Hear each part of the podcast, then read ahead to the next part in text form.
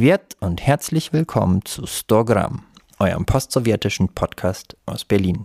In der heutigen Folge geht es um die 1990er Jahre in der Sowjetunion, über den Zerfall der Sowjetunion, was der Nationalismus damit zu tun hat, wie man 20 Kilo Butter in handelsübliche Portionen zerteilt und wie es ist, bei minus 35 Grad auf den Bus zu warten.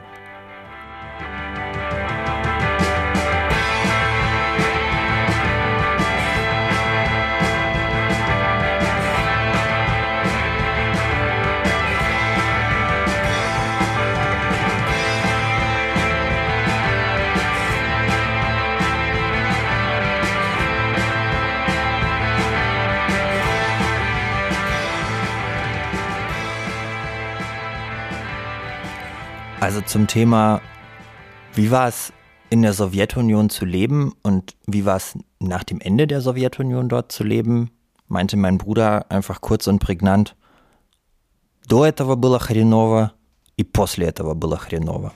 Also auf Deutsch übersetzt ähm, heißt es ungefähr so, naja, vor dem Ende der Sowjetunion war es scheiße und danach war es halt auch scheiße. Und ich denke, in der Aussage meines Bruders, so einfach und holzschnittartig die ist, steckt natürlich eine gewisse Wahrheit, aber gleichzeitig gibt es schon auch einen Unterschied, denke ich, zwischen der Zeit vorher und nach dem Ende der Sowjetunion. Und zwar einfach, dass ich glaube, als die Sowjetunion noch existiert hat, wussten die Leute, da lief es nicht gut, aber die Leute haben zumindest irgendwie so die, die kannten die geregelten Bahnen, in denen das Leben verlaufen ist ähm, auch wenn das beschissene Bahnen waren für viele.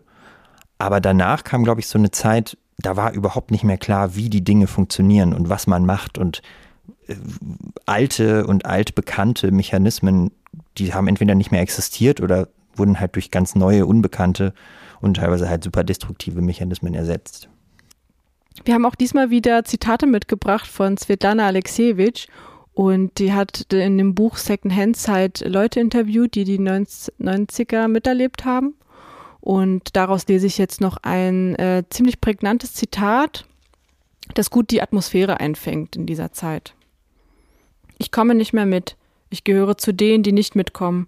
Aus dem Zug, der in den Sozialismus eilte, steigen alle schnell um in den Zug, der in den Kapitalismus führt. Ich erreiche ihn nicht. Sie lachen über den Savok, nennen ihn Vieh oder Trottel. Sie lachen über mich. Die Roten sind heute Bestien, die Weißen dagegen Ritter. Mein Herz und mein Verstand sträuben sich dagegen. Rein körperlich wehre ich mich dagegen, akzeptiere es nicht. Anstelle der lichten Zukunft heißt es nun, bereichert euch, liebt das Geld, betet dieses Tier an. Das ganze Volk war darauf nicht vorbereitet. Niemand hatte vom Kapitalismus geträumt. Von mir weiß ich das ganz genau. Ich habe nicht davon geträumt. Mir gefiel der Sozialismus. Die Brezhnev-Jahre, die waren schon harmlos. Die blutrünstige Zeit habe ich nicht mehr erlebt. Ich habe die Lieder von Alexander Pachmutowa gesungen. Unter unserem Flugzeug, da summt vor sich hin das sattgrüne Meer der Taiga. Ich träumte von fester Freundschaft und davon in der Taiga himmelblaue Städte zu bauen. Ich kann mich über dieses neue Leben nicht freuen. Ich werde mich nie darin wohlfühlen. Allein werde ich mich nie wohlfühlen. So vereinzelt. Ja, vielleicht dazu ganz kurz die Erklärung dazu, warum sie von Savok spricht. Also Savok ist ja eigentlich sowas wie ein Kehrblech oder Kehrschaufel und so wird so herablassend die alte sowjetische Zeit bezeichnet und so, ja, willst du denn in Savok zurück? Zu diesem Thema, dass alle irgendwie jetzt Geld machen sollten und wollten, äh, fallen mir sehr, sehr viele Beispiele ein aus meiner Zeit äh, nach der nach dem Zerfall der Sowjetunion. Und das Erste, was mir da eingefallen ist, ich glaube, weil mich das wirklich sehr, sehr abgefuckt hat in der Zeit, war, es sind plötzlich ganz viele kommerzielle Busse gefahren.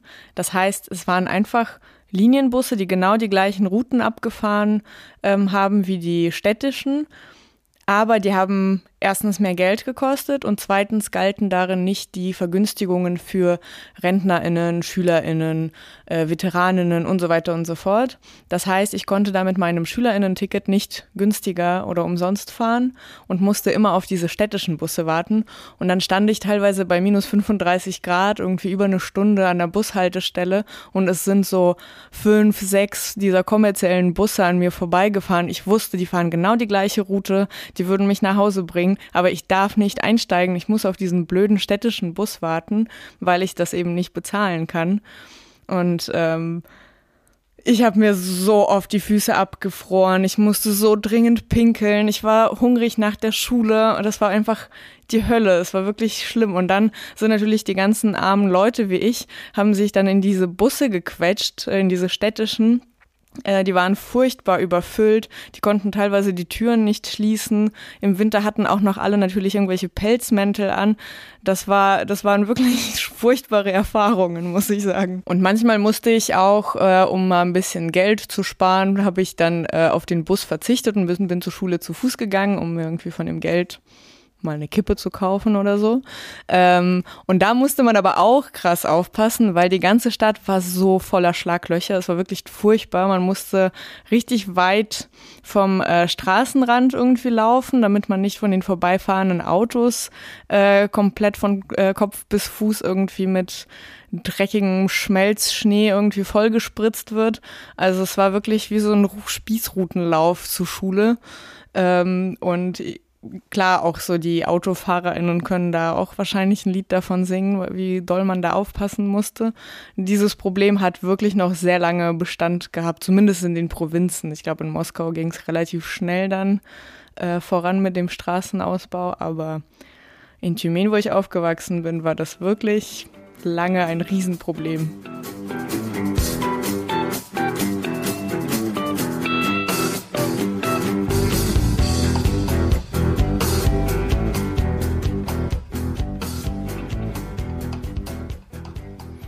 Also diese krasse Umbruchzeit ähm, wirkt sich natürlich nicht nur auf die Infrastruktur aus, sondern allgemein auf alle Lebensbereiche. Und ich glaube, ein wichtiges Thema ähm, verbunden mit Armut war halt ähm, Essen und irgendwie der Zugang zu Nahrungsmitteln. Mein Vater, weil ich ja die 90er äh, überhaupt nicht in der Sowjetunion ähm, verbracht habe, erzählt immer davon, ähm, dass er in, in, Her in der Herrgottsfrühe aufstehen musste, wenn es noch dunkel war, mega kalt war, aufstehen musste, stundenlang in der Schlange gestanden hat, um so wenigstens ein Liter Milch noch zu kaufen. Und ähm, es gab dann auch eine, nur eine begrenzte Zahl an Milch. Das heißt, wenn das alle aufgekauft haben, dann gab es auch keine für den ganzen Tag. Ähm, und einmal äh, hat er eine Mayonnaise aus dem Supermarkt geklaut. Das hat er auch mal erzählt. Und meine Mutter war aber sauer auf ihn, weil es lag jetzt nicht daran, dass sie kein Geld hatten, um sich Sachen zu kaufen, sondern es lag eher daran, dass im Supermarkt sehr wenig Lebensmittel zu kaufen waren. Und äh, dann war sie sauer auf ihn, ähm, weil er halt irgendwie nicht noch irgendwas mitgehen lassen hat, was irgendwie noch verwertbar wäre, weil mit Mayonnaise kann man jetzt nicht irgendwie eine ganze Familie ernähren. Ich finde, an diesen kleinen Sachen merkt man ganz deutlich, wie so der Umgang mit äh, Lebensmitteln im Alltag war. Und meine Mutter erzählt auch äh, ziemlich häufig davon, dass sie die Fähigkeit entwickelt hat, in dieser Zeit wirklich aus Scheiße Gold zu kochen. Also mit den Lebensmitteln, die da waren, ich weiß nicht, eine Dose Thunfisch, Mayo und irgendein Gemüse, wenn man es noch bekommen hat, daraus irgendwas Nahrhaftes und Sättigendes für alle zu kochen, äh, das kann ich mir schon vorstellen, dass es sehr absurd wird. Ich sag dazu nur Makarone Pawlowski. Das sind so die allerbilligsten Nudeln, einfach gekocht und einfach so das billigste Dosenfleisch reingeworfen, wo man gar nicht wirklich wissen will, was das eigentlich für Fleisch ist und wie alt das ist. Aber ja, kennen alle, glaube ich, die irgendwas mit Sowjetunion und Russland der 90er zu tun haben. Ja, zum Thema Lebensmittel hatte mein Vater auch was Gutes zu erzählen. Und zwar, da es ja eine krasse Geldentwertung gab, ähm, nachdem die Sowjetunion in ihrer vorherigen Konstellation aufgehört hat zu existieren, wurde halt viel gehandelt und zwar gehandelt halt mit allem, was da war. Also du hast halt irgendwo Schuhe in Schuhgröße 39 bekommen, hattest aber eigentlich 44, hast die aber trotzdem genommen, um sie dann halt einzutauschen, potenziell in Schuhgröße, die halt dir passt. In dem Fall war das bei meinem Vater zwar keine Schuhe, sondern ein riesiger Block Butter. Also wirklich so, ich weiß nicht, 20 Kilo Butter oder so in so einem Block halt. Und er beschreibt das so krass eindringlich. Und zwar, ich bin ganz klein und kann nur so krabbeln.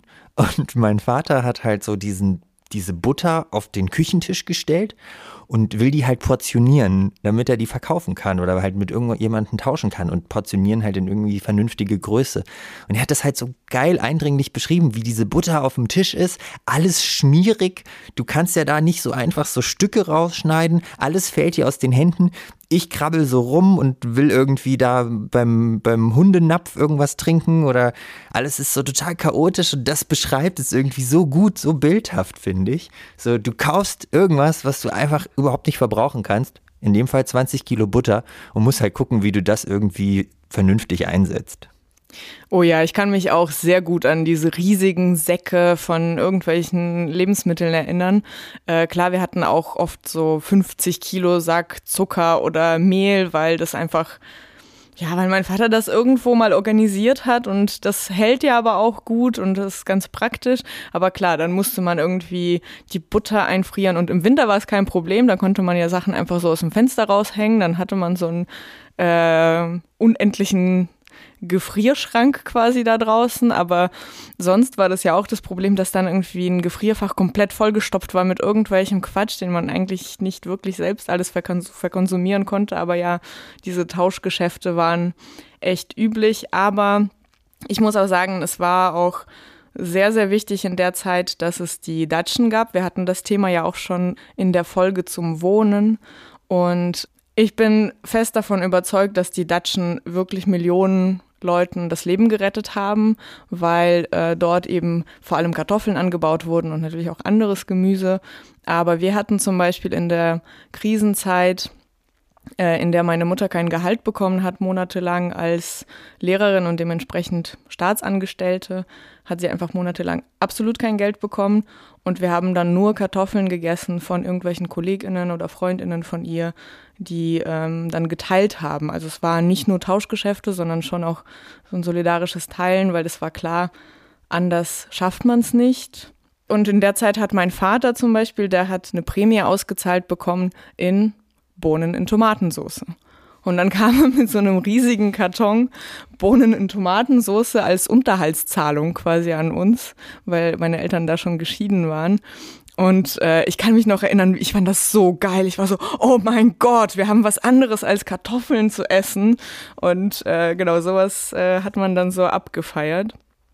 Und wenn es mal ein bisschen Geld gab und äh, wir auch mal so was Besonderes gekauft haben wie Schokolade, dann saßen wir so mit der ganzen Familie und haben diese Schokolade, wenn sie dann irgendwie, weiß ich nicht, 20 Stücke hatte, dann wurde alles so ganz penibel äh, aufgeteilt. Und wenn irgendwie das nicht aufgegangen ist, äh, dann wurde auch ein Stückchen, also wirklich diese Quadrate, die, in die die Tafel Schokolade unterteilt ist, die wurden dann auch mal mit dem Messer nochmal durchgeschnitten, damit alle genau das Gleiche bekommen, weil das eben so was Besonderes war.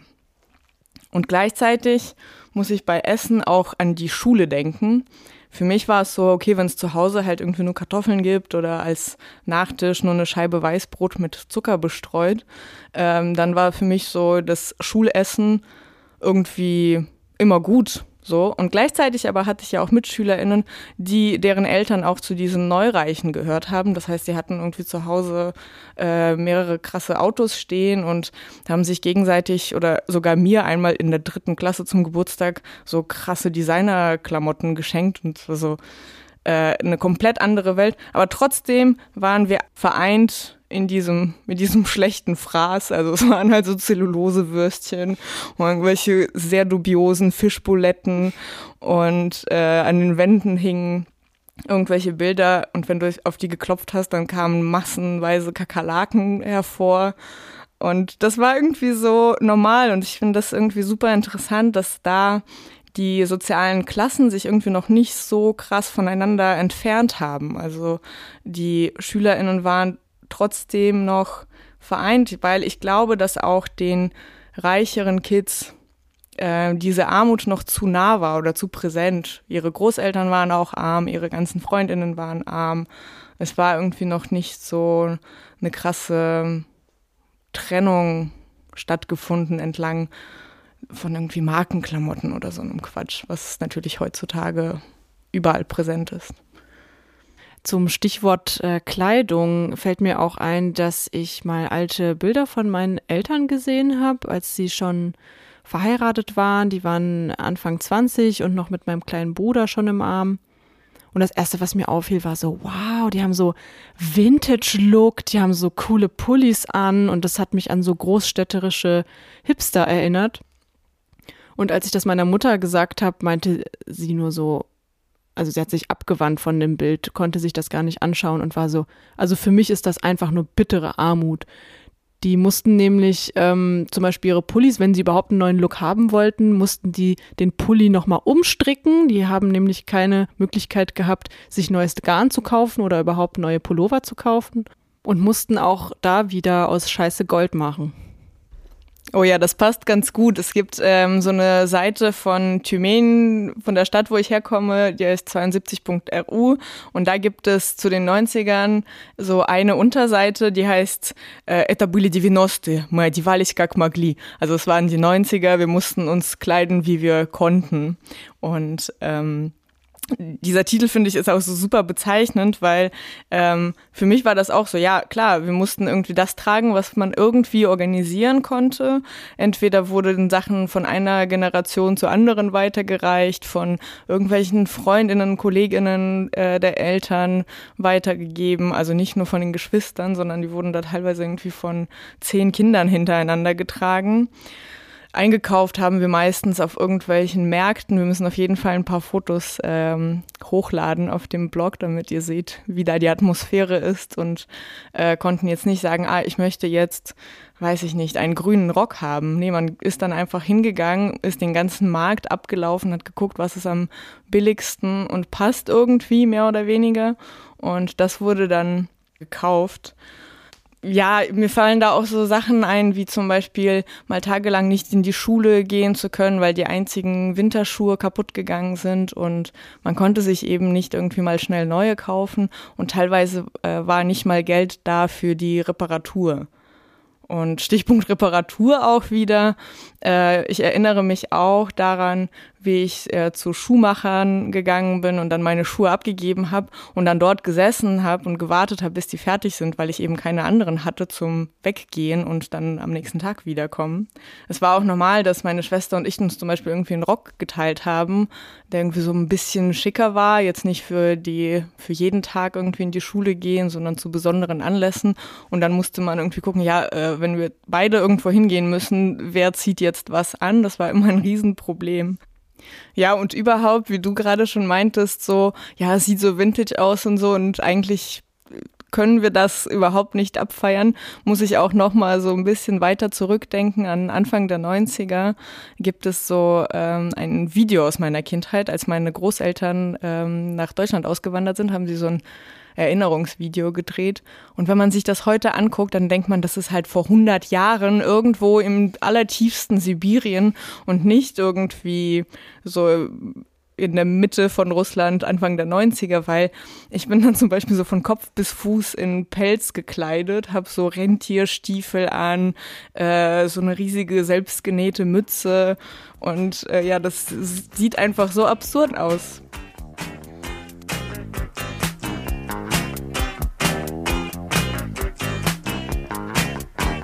Смотрю в календарь, я знаю, что скоро зима. Наша улица на глазах меняет цвета. За решеткой желтой листвы я вижу птиц. Моя двадцатая осень сводит меня с ума. Люблю этот город, но зима здесь слишком длинна Я люблю этот город, но зима здесь слишком темна. Я люблю этот город, но так страшно здесь быть одному. И за красивыми узорами льда мертва чистота окна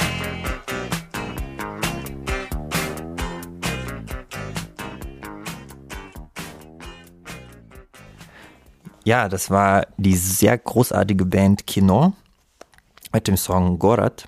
Und das ist auf jeden Fall eine Band, die ihr kennen solltet, wenn ihr sie noch nicht kennt.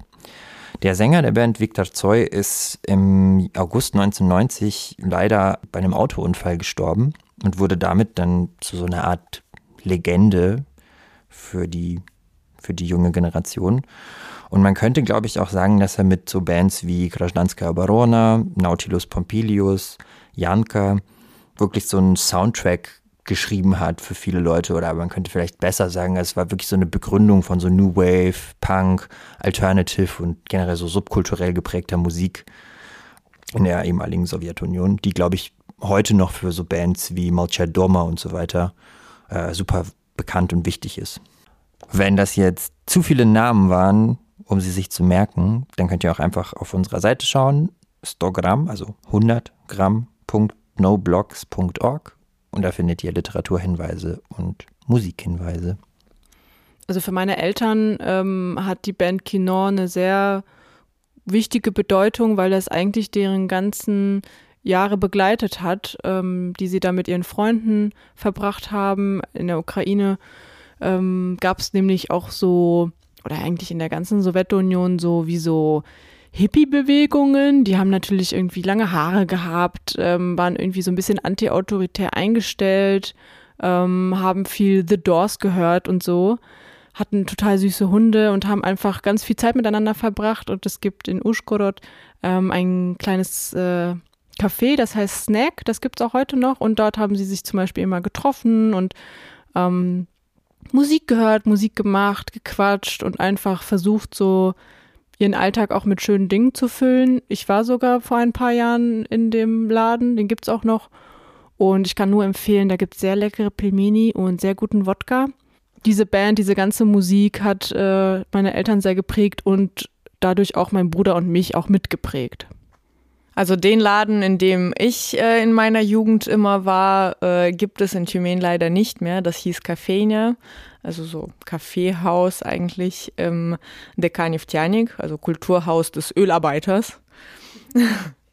Und ähm, das war, da haben auch so ganz viele alternative Bands gespielt und das Verrückte daran war, das war so ein Mischmasch aus verschiedenen Subkulturen. Also sowohl in der Cafenia als auch am Leninplatz, der, der so ein Treffpunkt für alle, ich sag mal, Alternativen war, ähm, waren alle. Es waren irgendwie Hippies, Punks, irgendwelche Hooligans, Nazis. Es war einfach alles an einem Ort. Das war eine richtig verrückte Atmosphäre. So. Manchmal gab es auch Schlägereien und dann am nächsten Tag ging man trotzdem in dasselbe Konzerthaus. Ja, und wir lungerten irgendwie so viel herum. Unsere Eltern hatten kein Geld und keine Zeit, uns von einem Hobby zum nächsten zum Sch zu schleppen. In den Urlaub fahren konnten wir auch nicht. In Cafés oder ähnliches gehen ging auch nicht. Wir verbrachten also ganze Tage von morgens bis abends an diesem Leninplatz oder am Fluss oder einfach irgendwie am, durch, mit Umherstreifen durch die Stadt, haben irgendwelche MitschülerInnen unangekündigt besucht und so weiter und dann irgendwie Bier getrunken, beziehungsweise ich habe ja schon verraten, ich musste auch des Öfteren auf Gin Tonic ausweichen, weil meine Mutter Bier äh, aus 100 Kilometer Entfernung riechen konnte. Genau, wir kauften bei irgendwelchen verarmten RentnerInnen, die auch so ein Phänomen der 90er ist. Es gab an jedem Straßenrand saßen irgendwie RentnerInnen, die von ihrer Rente eben nicht leben konnten und verkauften Semitschki, also so Sonnenblumenkerne, einzelne Kippen, äh, Blumen oder Gemüse aus ihren äh, Gärten. Naja, trotzdem musste das alles eher irgendwie finanziert werden, dieses Herumlungern und äh, heimliches auf Konzerte gehen. Also sammelten wir Flaschen, dann sparten wir uns irgendwie, wie schon erwähnt, Geld vom Busfahren. Wir haben uns so schlafend gestellt im Bus. dass die Schaffnerinnen uns nicht ansprechen und wir so tun, als hätten wir schon bezahlt oder haben so eine richtige Show abgezogen. Oh mein Gott, ich habe mein Portemonnaie vergessen, ich kann die Busfahrt nicht bezahlen. Und meistens hatten sie wahrscheinlich auch gecheckt, was Sache ist und hatten Mitleid mit uns und haben uns einfach fahren lassen. So manchmal haben wir auch so ein bisschen geschnort, aber wir waren nicht so hardcore wie die richtigen Gopniki. Wir haben nicht irgendwie Leute abgezogen. Ähm, aber das war auch eine sehr präsente Subkultur, gerade in den Mikrorayone, also so den Wohnbezirken am Rande der Stadt. Die waren voller äh, Leute, die, naja, die ganze Zeit sich auch verabredet haben, irgendwie hinter den Platten äh, sich zu Schlägereien zu treffen. Die hatten irgendwie alle Kampfhunde, die sie im Hof trainiert haben mit irgendwelchen riesigen LKW-Reifen. Äh, das war irgendwie nicht so meine Subkultur. Da bin ich lieber in, äh, ins Zentrum gefahren zum besagten Leninplatz. Und trotzdem gab es natürlich auch da seine Probleme. Wie schon gesagt, waren da auch so Hooligans und Nazis und irgendwie war das so eine ganz furchtbare Normalität. Also man hat nicht darüber gesprochen, die hatten jetzt auch keine Demos gemacht. Das war alles so, ach ja, ist halt irgendwie nur eine Subkultur oder so. Und ich habe auch mit denen Zeit verbracht. Und ich hatte auch einzelne Gespräche, wo ich sagte so, ja, was ist denn damit, dass ich eigentlich matrilinear Jüdin bin? Oder was ist denn damit, dass wir als äh, Russen eigentlich die Untermenschen sind oder so? Und das war aber alles irgendwie so haha, hihi und alles irgendwie egal. Und ich habe meine Mutter zum Beispiel vor kurzem gefragt, wie sie das denn wahrgenommen hat oder wie sie im Kollegium an der Schule zum Beispiel das besprochen haben, dass wir so Nazi-Probleme hatten. Und ihre Reaktion war nur so, hä, wir hatten kein Nazi-Problem. Und dabei war die Schule vollgeschmiert mit Keltenkreuzen, es liefen halt nicht nur irgendwie Leute mit schrägen Einstellungen rum, das waren wirklich Bilderbuch-Nazis mit so Springerstiefeln mit weißen Schnürsenkel, Bomberjacken, was auch immer. Kann man natürlich auch anders umdeuten in anderen Subkulturen. Da war es sehr eindeutig. Wir hatten einen Typen, der im Knast saß, weil er einen nicht russischen Menschen mit einem Hammer erschlagen hat. Ein Typ ist in einer Schlägerei erstochen worden, der auch Nazi war. Und das wird einfach verschwiegen oder das wird nicht besprochen. Puh, harter Tobak. Ich schlage vor, dass wir jetzt erstmal mit 100 Gramm Champagner anstoßen.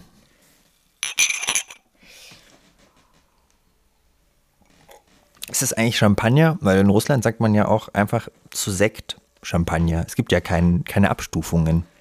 Das ist wirklich Champagner. Nicht schlecht. Wir haben jetzt ja über krasse Armut gesprochen, wie die sich ausgedrückt hat im Alltag, über Lebensmittelknappheit, Infrastruktur, aber auch so aufsteigenden Nationalismus und krasse Gewalt, die auch jeden Tag herrschte. Aber wir müssen diese Erfahrungen, die wir und unsere Familien ja gemacht haben, auch einbetten. Zwei wichtige Schlagworte, die diese Zeit sehr geprägt haben, waren auf jeden Fall Perestroika, also Umbau, Umstrukturierung und Glasnost, sowas wie Transparenz. Das war nämlich Teil von Gorbatschow, der Mitte der 80er Jahre ein Riesenreformprogramm eingeleitet hat, um die Sowjetunion zu modernisieren. Zum Beispiel wurden jahrzehntelang verbotene Bücher publiziert, Autonomierechte der Sowjetrepubliken wurden äh, schrittweise erweitert und auch äh, zahlreiche Rehabilitationen wurden ausgesprochen und äh, welche, die schon Jahrzehnte vorher ausgesprochen wurden, wurden dann erst realisiert. Es gab zum Beispiel ja schon in den 50er Jahren nach Stalins Tod wurden sehr viele ähm, hingerichtete oder in Gulags eingesperrte Personen rehabilitiert und erst in den 80ern haben ihre Familien von der Rehabilitation überhaupt erfahren. So zum Beispiel auch meine Oma. Äh, ich habe ja schon die Familiengeschichte ihrer leiblichen Eltern mal erzählt.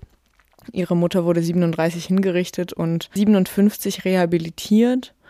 Aber eben erst äh, 30 Jahre später hat meine Oma davon erfahren und musste dann auch in Frührente gehen, weil sie es nicht mehr geschafft hat, für den Staat zu arbeiten.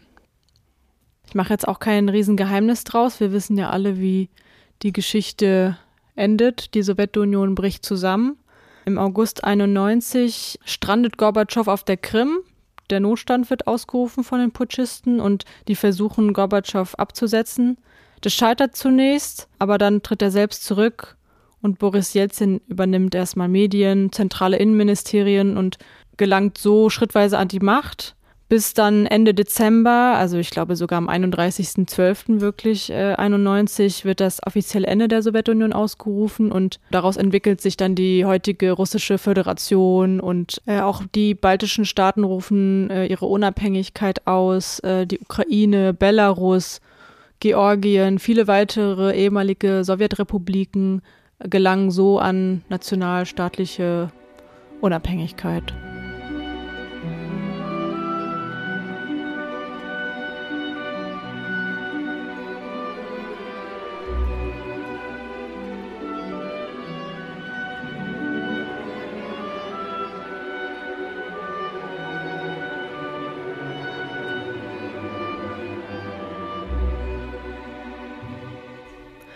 Bei dem Augustputsch 91 hat sich gezeigt, dass diese antagonistischen Kräfte zwischen der neuen Bewegung, die sozusagen Richtung Demokratisierung gearbeitet hat, und der alten, sehr militärisch gestützten sowjetischen Elite einen sehr großen Konflikt gab und äh, dieser ist in einer krassen Auseinandersetzung kulminiert. Es sind Panzer nach Moskau gerollt, äh, es sind Menschen gestorben, es, Menschen haben tagelang Barrikaden gebaut und tatsächlich äh, auch gehalten vor dem Weißen Haus, also vor dem Parlamentsgebäude in Moskau und gleichzeitig ist es aber überhaupt nicht in die Regionen vorgedrungen. Meine Tante zum Beispiel hat dazu gesagt, Plötzlich wurde auf allen Kanälen ähm, Schwanensee übertragen und es ist erst Tage später überhaupt vorgedrungen nach Sibirien und in andere Regionen.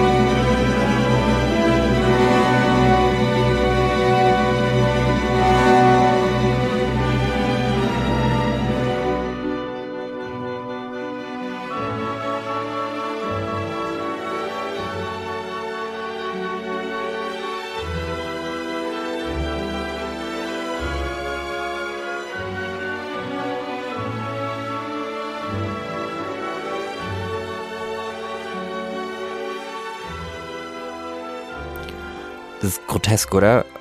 Draußen fahren Panzer auf und drinnen sitzen die Leute vorm Fernseher, wenn sie drin geblieben sind und hören Schwanensee. Ja, und das Problem oder dieser Konflikt hat sich damit auch noch nicht gelöst. Äh, 93 standen wieder Panzer in Moskau und haben tatsächlich sogar das Weiße Haus beschossen. Das ist so als der Oktoberputsch bekannt. Trotzdem wissen wir, dass äh, Jelzin dann letztendlich doch die Präsidentschaftswahlen äh, gewonnen hat. Aber ich erinnere mich so sehr, wie äh, 93 meine ganze Familie vor dem Fernseher saß. Und das wurde dann zumindest in Teilen irgendwie übertragen, weil ich erinnere mich sehr an diese Spannung dabei. Und trotzdem ist für mich die Zeit mehr mit den Wirtschaftskrisen verbunden. Also darüber wurde zumindest mehr gesprochen, auch in meiner Familie. Ich erinnere mich, wie mein Vater mit diesen Wechselscheinen angekommen ist. Also es musste ja alles, was früher Staatseigentum war, irgendwie privatisiert werden. Es fanden irgendwelche Abwicklungen statt. Es war alles so neu und irgendwie zwielichtig, irgendwelche komischen Banken sind entstanden und sind wieder zusammengebrochen. Das war so ein Dauerthema und ich meine, ich war damals äh, fünf oder sechs und trotzdem habe ich das so äh, sehr mitgeschnitten. Aber was ich am äh, irgendwie eine lustige Erinnerung daran finde, ist ein Lied was damals so sehr populär war. Und meine Mutter hat das ständig gesungen und ich so als fünf, sechsjährige habe einfach die ganze Zeit mitgesungen. Das heißt zwei Scheiben Wurst. Und es geht im Prinzip um so eine Love Story, die vermittelt ist über die Not und das Essen oder den Mangel zu, äh, an Essen und die romantischen Erinnerungen der Sängerin sind dann, ja, erinnerst du dich an die Hochzeit und äh, diese billig Servelatwurst, äh, die wir da gegessen haben, bist jetzt zwar so ein krasser Gangster, aber erinnerst du dich denn nicht, äh, wie das Ganze eigentlich zustande gekommen ist?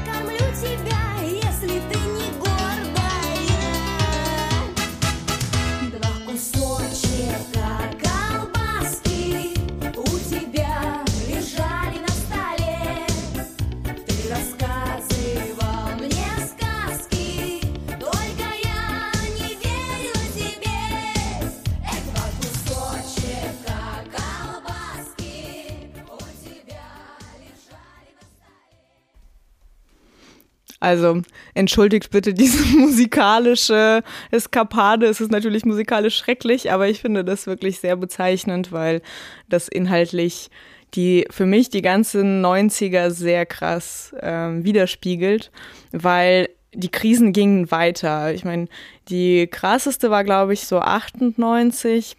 Da war der russische Staat eben zahlungsunfähig. Ich, das war auch die Zeit, ähm, die ich schon erwähnt hatte, in der viele äh, Staatsangestellte einfach gar kein Geld bekommen haben.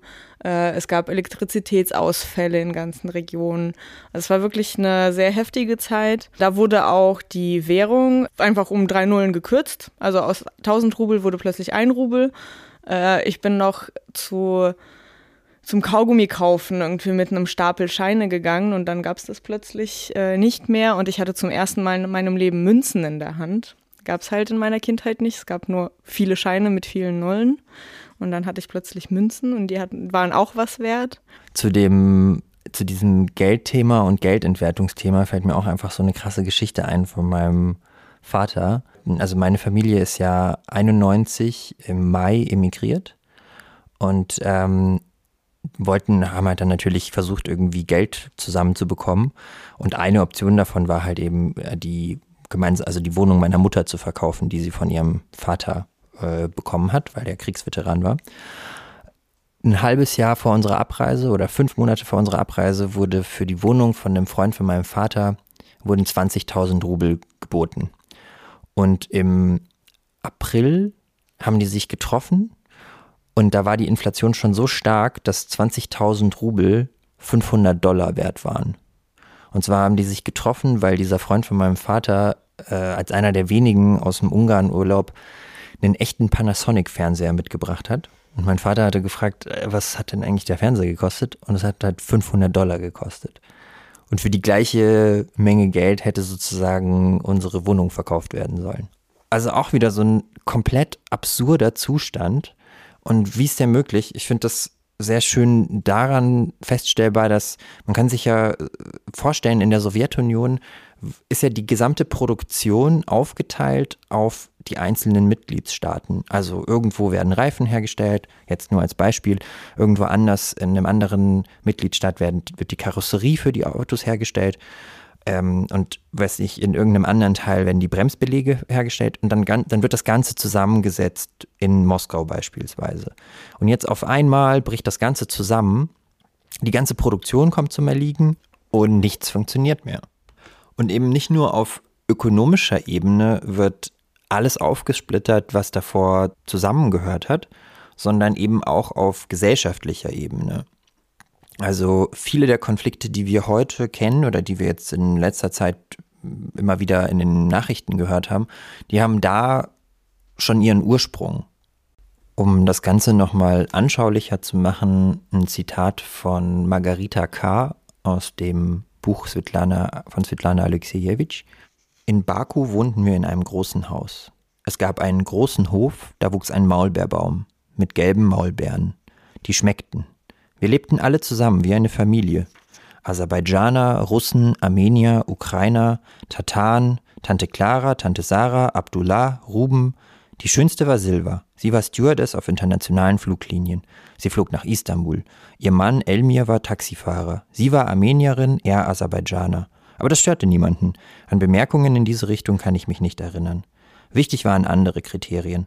Ob jemand ein guter Mensch war oder ein schlechter, geizig oder großzügig, ein Nachbar oder ein Gast aus demselben Dorf, derselben Stadt, alle hatten dieselbe Nationalität. Alle waren sowjetisch, alle sprachen Russisch. Die Interviewpartnerin fährt dann fort und beginnt den Pogrom 1988 an den Armeniern zu beschreiben. Wann hat das alles angefangen? 1988. Auf dem Platz versammelten sich Leute, alle in Schwarz, sangen und tanzen. Sie tanzten mit Messern und Dolchen. Das Telefongebäude ist gleich nebenan. Alles spielte sich vor unseren Augen ab. In Klammern äh, dazu gesagt, sie arbeitet in diesem Telefongebäude. Wir standen dicht gedrängt auf dem Balkon und schauten. Was rufen Sie? fragte ich. Tod den Ungläubigen, Tod. Das ging lange so, sehr lange, viele Monate. Wir wurden von den Fenstern weggescheucht. Das ist gefährlich, Mädchen. Bleibt auf eurem Platz sitzen und lasst euch hier nicht ablenken. Arbeitet weiter. In der Mittagspause tranken wir gewöhnlich alle zusammen Tee. Aber eines Tages setzten sich die Aserbaidschanerinnen an einen Tisch, die Armenierinnen an einen anderen. Urplötzlich, verstehen Sie? Ich verstand das nicht, überhaupt nicht. Ich begriff noch gar nichts.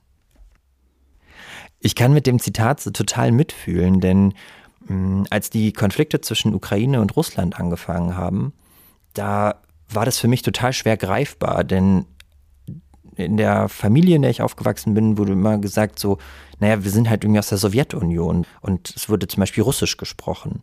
Und erst im Verlauf dieser kriegerischen Auseinandersetzung habe ich verstanden, also zwischen der Ukraine und Russland, ist mir das so richtig krass gewahr geworden, was dieser Nationalismus bedeutet, nämlich dass wenn wir nicht weggegangen wären aus Kiew, wäre ich genau in dem Alter gewesen von Menschen, die in den Krieg eingezogen worden wären. Und wäre halt vermutlich jetzt irgendwo am Donbass in irgendeinem beschissenen Schützengraben oder so gelegen oder vielleicht auch schon unter der Erde.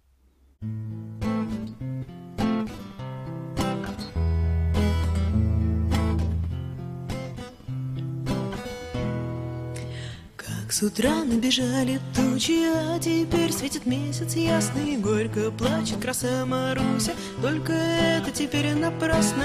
Парень статный, хмельное лето, да под осень пришла повестка. Сколько песен об этом спето Нахрена же такая песня, звезды светят, девчонка плачет. А парнишке другое снится, автомат да вагон удачи. Чтобы бой, чтобы ветер влиться, чтобы он до удар пропустит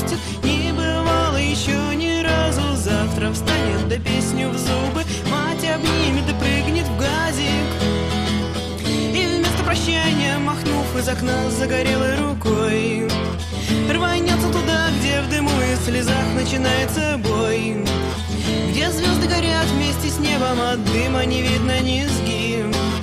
Где за лесом речка, за речкой у фронта, за фронтом враги. А враг навсегда остается врагом Не делись с ним хлеб, не зови его в дом. Даже если пока воздух миром запах Он хотя и спокойный, но все-таки враг. Если он, как и ты, не пропил свою честь Враг не может быть бывшим, он будет и есть Будь же верен, прицел и не дрогни рука Ты погибнешь, когда пожалеешь врага Автомат да вагон удачи, только парень опять не весел. Письма ходят, девчонка плачет, добавляя куплеты в песню. Уже год идет наступление и пылают чужие хаты. Враг бежит, но что интересно, что похоже вы с ним как братья, как и ты дрался с пацанами со двора, руки разбивая. Провожали его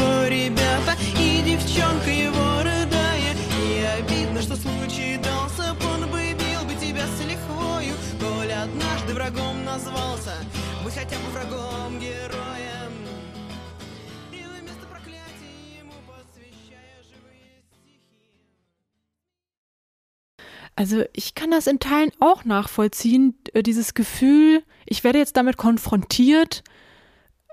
Ich komme auch irgendwie, ich komme irgendwie aus der Ukraine. Ich bin irgendwie Ukrainerin. Keine Ahnung, was das aber bedeutet. Also vor allem diese Proteste auf dem Maidan in Kiew 2014, die Annexion der Krim 2014 und dann der Krieg im Osten der Ukraine. Das, das sind alles krasse Ereignisse, die in sehr kurzer Zeit passiert sind und die Ukraine auch so natürlich in den Medien in den Mittelpunkt gerückt hat. Und das hat sich bis hin in meine Familie reingezogen. Also ich bin ziemlich besorgt darüber, dass so ein verstärkter Patriotismus auch in der Diaspora, ähm, also auch in äh, ukrainischen oder post-sowjetischen Communities in Deutschland stärker wird, weil ich jetzt plötzlich nicht mehr sagen kann, russische Küche oder meine, die russischen Freunde, sondern äh, mein Vater fragt dann direkt zurück zum Beispiel, sind die denn wirklich Russen oder sind die nur russischsprachig? Sind das also direkt so pro-Russen? Heißt das, dass sie anti-ukrainisch sind? Also ich werde damit in so eine Position gerückt, dass ich mich, dass ich mich auf irgendeine Seite schlagen müsste und da irgendwie Partei ergreifen müsste in einem Konflikt, der erstens mich gar nicht mehr tangiert, aber trotzdem habe ich zum Beispiel einen Onkel, der hat sich dann in einem Keller bei sich im Haus verschanzt und Miniaturpanzer gebaut, um irgendwie die russische Invasion zu verhindern. Äh, ich habe auch einen entfernten Cousin, der von seiner Mutter überzeugt wurde davon, für sein Land in den Krieg zu ziehen und gegen die Russen zu kämpfen und dann kurz darauf äh, im Donbass gestorben ist. Also da, da, da passieren ganz, ganz verrückte Sachen, ähm, um Nationalismus so als was sehr Gutes und ähm, Schützenswertes darzustellen. Ich finde, an der Sowjetunion und an dem Zusammenbrechen der Sowjetunion in einzelnen Nationalstaaten wird auf extrem eindrucksvolle Art und Weise deutlich, wie absurd Nationalismus ist. Und zwar, was ich meine, ist, in unserem Alltagsverstand, finde ich, stellt es sich ja häufig so dar, als gäbe es erstmal irgendwie so eine Nation, also was ist ich, die Deutschen oder die Russen oder die Ukrainer und als wäre das so eine geschlossene Entität, ne? So eine Ethnie, so, so was Einheitliches. Und also dass das nicht der Fall ist, merkt man ja an hunderten Beispielen. Ne? Also man merkt das irgendwie an an der Küche, die total grenzübergreifend ähnlich ist. Man merkt das daran, dass innerhalb von bestimmten Gebieten ähm, trotzdem ja ganz unterschiedliche Sprachen häufig gesprochen werden. Und worauf ich hinaus will, ist eigentlich, dass diese, diese Vorstellung, aha, erst ist die Nation und dann bildet sich aus dieser Nation wie so quasi auf natürlichem Wege so ein Staat heraus und der repräsentiert dann so das Volk. Ja. Und wenn man sich das aber mal genau vor Augen führt, dann merkt man doch, dass es eigentlich genau andersherum ist. Es entstehen Staaten, es entstehen Nationalstaaten und bei der Sowjetunion ist es ja noch besonders eindrucksvoll, weil das erst so kurz zurückliegt. Und diese Nationalstaaten beanspruchen dann halt ein bestimmtes Gebiet oder bekommen dieses Gebiet halt zugesprochen oder erkämpfen sich dieses Gebiet, wie es ja jetzt zum Beispiel zwischen Aserbaidschan und Armenien ja ein laufender Konflikt ist, und erheben dann eben Anspruch über die Menschen, die auf diesem Gebiet leben. Also es ist, verhält sich eben genau anders herum, als es in unserem Alltagsverstand so häufig dargestellt oder so sich so, naja, präsentiert ich will jetzt nicht Parallelen ziehen zwischen Ebenen, die nicht überlappen, aber ich würde schon sagen, dass so diese Gewalt, die man zwischen den zwischen Ländern, die neu entstehen, sehen kann, dass man die auch so auf der zwischenmenschlichen Ebene beobachten kann. Ne? Also man spricht im Russischen ja tatsächlich von den äh, Kravawe 90 Gada, also den blutigen 90er Jahren. Und das ist schon auch so die Zeit, wo so Banditismus und äh, viel so Bereicherung und viel Kriminalität und viel irgendwie Leute abziehen, umbringen, sich irgendwie in Positionen bringen, die man sonst vielleicht nicht hatte. All das passiert da halt ganz extrem und das hört ja jetzt auch nicht mit den 90ern auf, sondern das zieht sich ja in die 2000er Jahre irgendwie hinweg. Und total viele Menschen, die heute in sehr machtvollen oder eben ökonomisch, ähm, ach, die halt einfach saureich sind, die haben sich halt genau in der Zeit extrem bereichert. Da empfehle ich auf jeden Fall den Film Brat äh, wir werden das alles auf jeden Fall auf unserer Website noch posten. Aber da wird einfach gut dargestellt, wie krass diese Kriminalität äh, den Alltag bestimmt hat und ökonomische Positionen, politische Positionen äh, sehr stark beeinflusst haben. Also gut, in den 90ern mussten sich viele einfach irgendwie rumschlagen und mit der Realität klarkommen und überleben. Andere haben versucht, unternehmerisch zu werden. Wiederum andere sind eben kriminell geworden. Und viele haben aber auch versucht, das Weite zu suchen und äh, sind in andere Länder emigriert. Viele äh, eben in die USA, Israel oder halt nach Deutschland.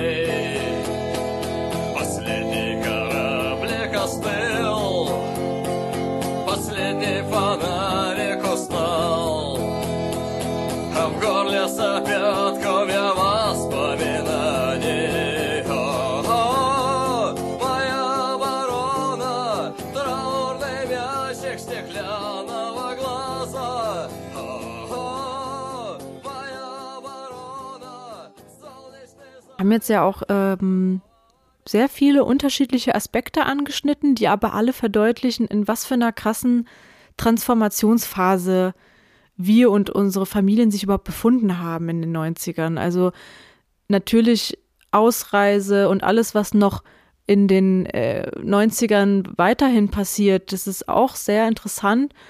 Aber dennoch muss man sich klar machen, dass der Zusammenbruch der Sowjetunion bedeutete, dass sich eine komplette globale Weltordnung veränderte und auch wirklich abrupt veränderte.